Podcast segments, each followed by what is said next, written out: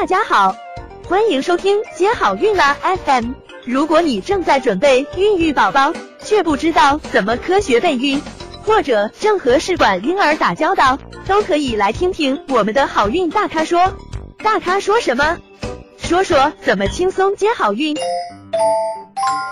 好了，接下来呢，嗯，几个问题的分享呢，主要是因为是很多人都关心的一些问题，比如说移植后是否需要卧床休养来保胎呀？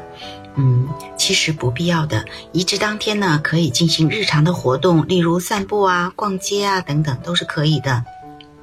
那移植后隔天呢，开始可以进行运动，比如说瑜伽、动感单车、重训、快走、骑车都是可以的。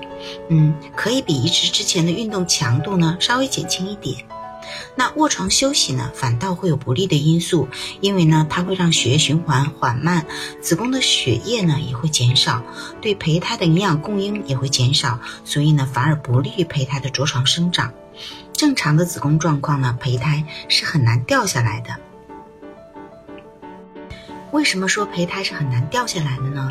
因为子宫呢是一个畸性的组织，那它正常情况下前后壁呢，嗯，并没有说分开很大，而是比较紧密的，呃，在一起的。那中间呢是有这个内膜，那由于雌激素的分泌比较多，所以这个时候呢也会有一些分泌物，所以呢，嗯，其实胚胎组织没那么容易从宫腔里面掉出来。